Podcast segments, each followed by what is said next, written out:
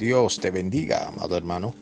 Damos inicio a este tu programa, el devocional, bajo el tema El bien siempre supera al mal.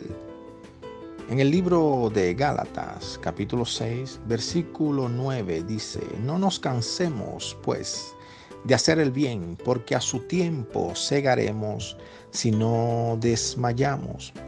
Amado hermano, Muchas veces nuestra naturaleza pecaminosa se inclina a pagar con la misma moneda con la cual nos han devuelto.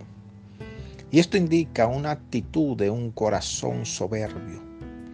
Hacer el bien viene de una actitud de un corazón humilde que ha sido procesado por el Señor, que no hace el bien como consecuencia de algo que le han hecho, sino que hace el bien porque es un mandato divino.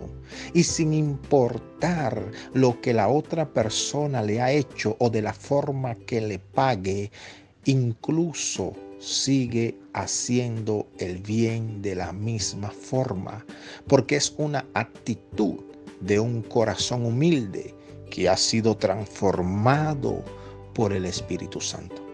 Quiero decirte en el nombre del Señor que a pesar de que las personas te hayan herido, te hayan fallado, te hayan traicionado, no permitas que eso te impida de seguir haciendo el bien, de seguir confiando en personas que Dios pondrá en tu camino, personas que te aman y de bien y que quieren lo mejor para ti. No permita que el error de alguno dañe tu perspectiva de todos los demás. Así que, amado hermano, sigue haciendo el bien.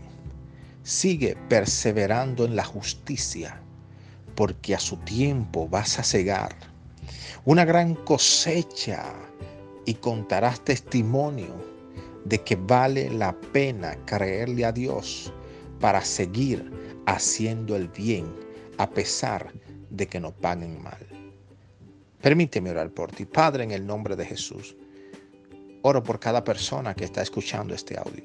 Te pido que los bendigas en el nombre de Jesús, que le des un fin de semana en victoria y que puedan ver las puertas de los cielos abiertos en el nombre de Jesús.